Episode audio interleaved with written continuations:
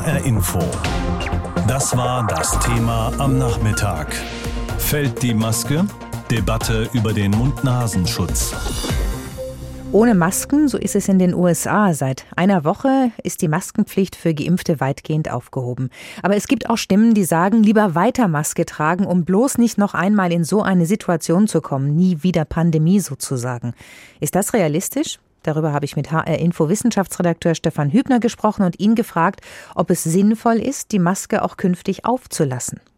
Ich denke, das muss man ab dem Moment, in dem die Maskenpflicht gefallen ist, persönlich für sich selbst entscheiden. Wenn man sich jetzt wohler mit Maske fühlt, da spricht gar nichts dagegen, die weiterzutragen, vor allem wenn viele Menschen auf eher engem Raum zusammenkommen, wie im Supermarkt zum Beispiel.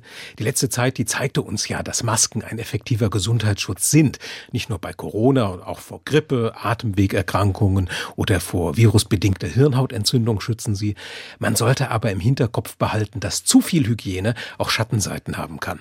Aber sag mal, das Credo der letzten Monate war doch, wir befolgen die Hygieneregeln und das schützt uns vor Infektionen.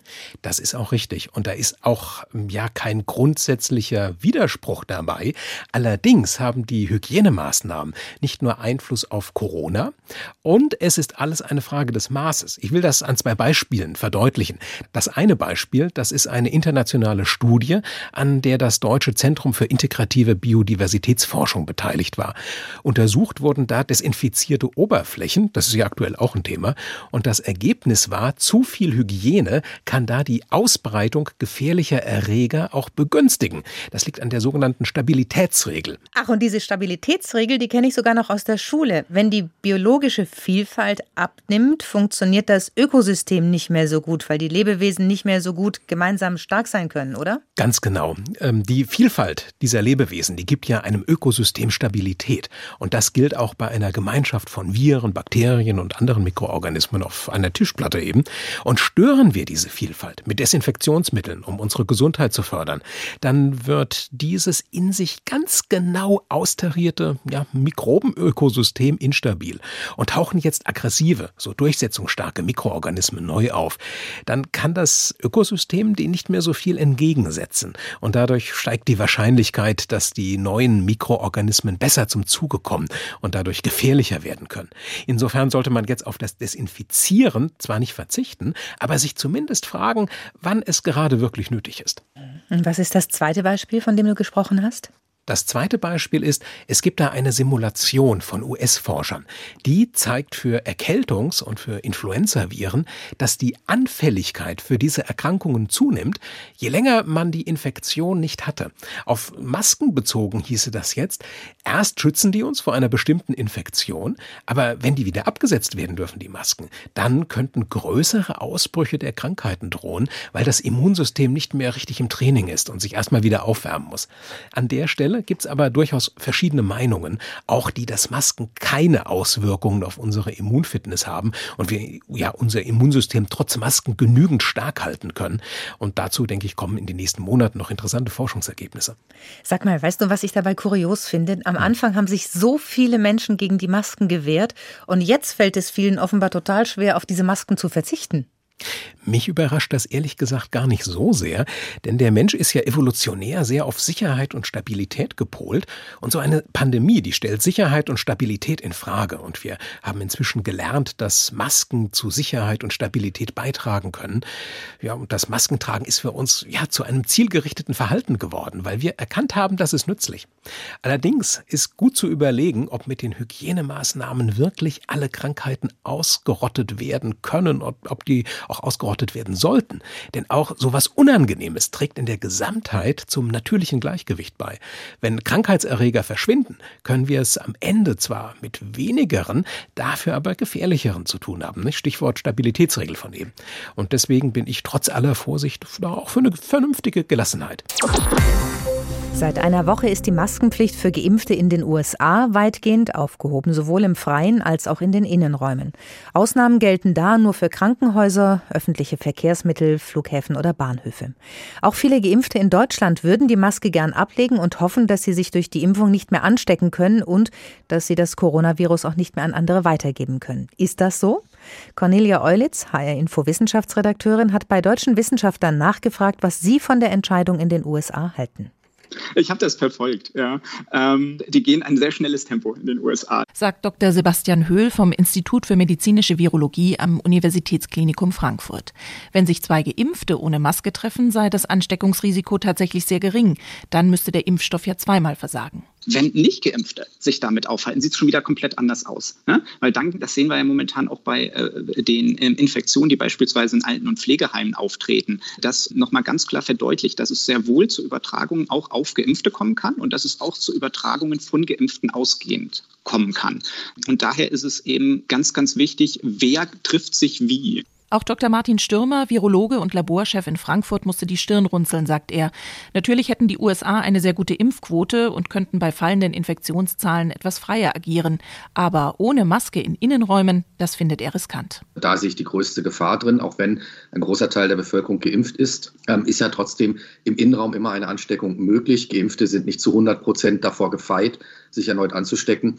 In Innenräumen ist das Risiko der Ansteckung am größten. Und damit riskiere ich letztendlich doch eben ähm, eine Selektion eines impfresistenten Stammes. Denn bei jeder Weitergabe des Virus könnten durch Zufall Varianten entstehen, gegen die die Impfstoffe nicht mehr ausreichend wirken, sagt Martin Stürmer.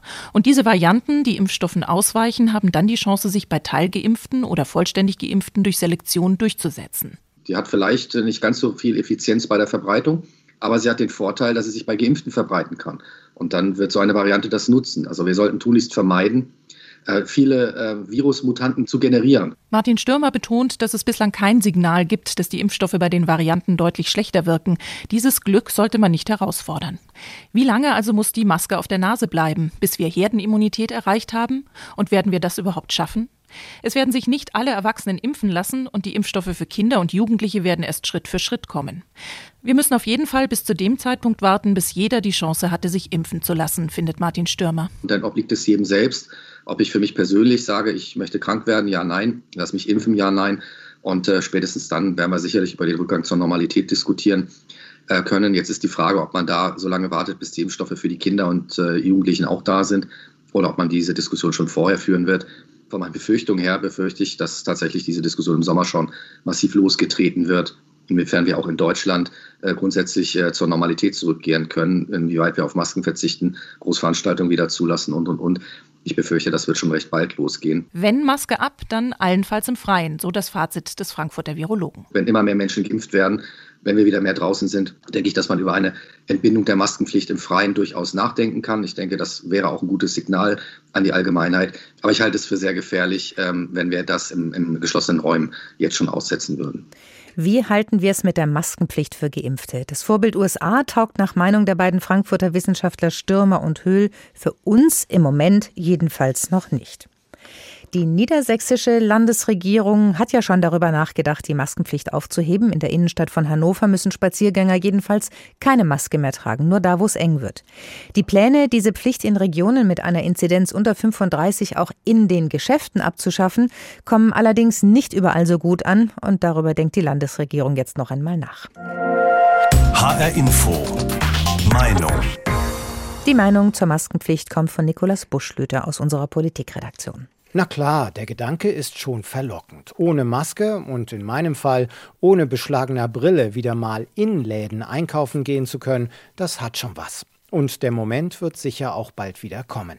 Jetzt aber ist er noch definitiv zu früh. Vor allem dann, wenn gleichzeitig auch die Testpflicht und die Begrenzung der Kundenzahl im Einzelhandel fallen sollen. So überlegte es sich heute nämlich die niedersächsische Landesregierung ab einer Inzidenz von 35 offenbar auch auf Druck der Industrie- und Handelskammern. Gegen den Wegfall der Maskenpflicht in den Geschäften sprechen aus meiner Sicht aber auch noch andere Faktoren. Erstens die Impfquote. Die liegt in Niedersachsen nämlich bei 11,6 Prozent, was vollständige Impfungen angeht. Da ist also noch ein langer Weg bis zur Herdenimmunität. Für Kinder gibt es noch gar keinen zugelassenen Impfstoff. Und selbst zweimal geimpft heißt nicht, dass man nicht doch noch an Covid-19 erkranken kann. Zweitens die Situation der Beschäftigten im Einzelhandel. Beim gleichzeitigen Wegfall von Masken, Tests und der Begrenzung der Kundenzahl stünden die Verkäufer und Verkäuferinnen quasi in vorderster Front und könnten sich dabei kaum wehren. Nein, mit den nervigen Masken werden wir noch eine ganze Weile leben müssen, zumindest innerhalb geschlossener Räume. Denn sie bieten immer noch einen wichtigen Basisschutz. Gut, dass die Landesregierung in Hannover den Wegfall der Maskenpflicht, selbst wenn die Inzidenzen dort mancherorts sehr niedrig sind, am Ende dann doch wieder verworfen hat. Ja, was die Pandemie so mit einem macht. Vor anderthalb Jahren wurden viele asiatische Touristen noch belächelt, die auf ihrer Reise durch Europa oft mit Tuch oder Maske über Mund und Nase die touristischen Attraktionen besucht und fotografiert haben. Heute wissen wir es besser. Der Mund- und Nasenschutz schützt nicht nur den Träger, sondern auch die Mitmenschen im öffentlichen Nahverkehr, in Supermärkten und überall dort, wo es eben eng wird. Mittlerweile haben wir uns zumindest weitestgehend sogar daran gewöhnt. Und viele sagen, auch wenn die Inzidenzzahlen fallen, ich halte beim Einkaufen und in der Öffentlichkeit weiterhin am Mund- und Nasenschutz fest. Darüber habe ich gesprochen mit Dirk Eilert, Mimik- und Körpersprache-Experte. Sie sagen, wenn Sie nur auf Worte achten, sehen Sie lediglich einen Bruchteil. Was hat das Maskentragen denn mit unserem nonverbalen Kommunikationsverhalten gemacht? Also es hat uns in der Tat gerade bei einem ganz, ganz wichtigen Signal eingeschränkt und das ist das Lächeln. Das ist gerade für den Erstkontakt wichtig. Wir denken mal an so klassische Situationen im Alltag. Der Kontakt mit der Kassiererin äh, oder Flirten irgendwo auf der Straße. Und gerade im Erstkontakt mit anderen Menschen ist das Lächeln so unheimlich wichtig. Und das findet eben das höfliche Lächeln findet eben nur im Mundbereich statt. Und das fällt hier weg und das führt dazu, dass wir uns ja auch durch die Maske noch ein Stückchen einsamer fühlen auch. Und distanzierter. Und distanzierter, genau. Müssen wir uns in Zeiten der Masken eine andere Art der Kommunikation aneignen? Also kann man das Lächeln sozusagen auf den Rest des Körpers verlagern? Also der entscheidende Punkt ist, das höfliche, freundliche Lächeln, was so klassisch für den Alltag ist, das findet in der Tat nur im Mundbereich statt. Ein Lächeln aus Freude hingegen, da lachen sogar die Augen mit. Das heißt, mein Tipp ist, wenn wir andere anlächeln, innerlich dabei ein Gefühl der Freude zu erzeugen, und dann fangen die Augen nämlich an zu lachen und dann sehen wir das Lächeln auch trotz Maske. Das Interessante ist aber, dass es ja gerade in diesen Zeiten sehr viel auch Ärger untereinander gab, auch wenn die Leute sich überhaupt nicht kannten. Im Supermarkt zum Beispiel. Ärger funktioniert interessanterweise auch ähm, ohne, dass man das Gesicht sieht, oder? Ja, definitiv. Also das ist jetzt übrigens auch die gute Nachricht. Trotz Maske können wir unser Gegenüber noch immer ziemlich gut lesen, weil die wichtigsten Signale zeigen sich in der Tat an den Augenbrauen, wenn wir das Lächeln jetzt mal vergessen. Wir ziehen die Augenbrauen zum Beispiel zusammen, die Oberlider hoch. Das ist der stechende Blick, kulturübergreifend übrigens, wenn wir uns ärgern. Wir ziehen die Augenbrauen Innenseiten hoch, wenn wir traurig sind und die Augenbrauen hoch und zusammen zu so einer Wellenform, wenn wir Angst haben. Also wir können gerade in dieser Zeit unsere Wahrnehmung für das feine Minenspiel der Augenbrauen so ein bisschen schärfen und dann fällt es uns trotz Maske auch leicht, unser Gegenüber gut zu lesen. Jetzt mussten wir uns ja quasi weltweit ans Maske tragen gewöhnen. Gibt es aber trotzdem auch bei dieser nonverbalen Kommunikation eben auch mit Maske tragen kulturelle Unterschiede? Also es gibt in der Tat kulturelle Unterschiede, was die Wahrnehmung angeht. Mhm. Und das ist hier ganz spannend. Asiaten zum Beispiel, im Kontrast zu uns Europäern, achten viel mehr auf die Augen, wenn es um die Emotionen geht. Wir Europäer achten eher auf den Mund. Und das würde jetzt nochmal spannend sein, da neue Studien zu machen, ob sich vielleicht durch die Maske, die ja in Asien viel, viel salonfähiger war mhm. immer als bei uns, dass sich vielleicht durch die Maske die Wahrnehmung ein Stückchen auf die Augen verlagert hat.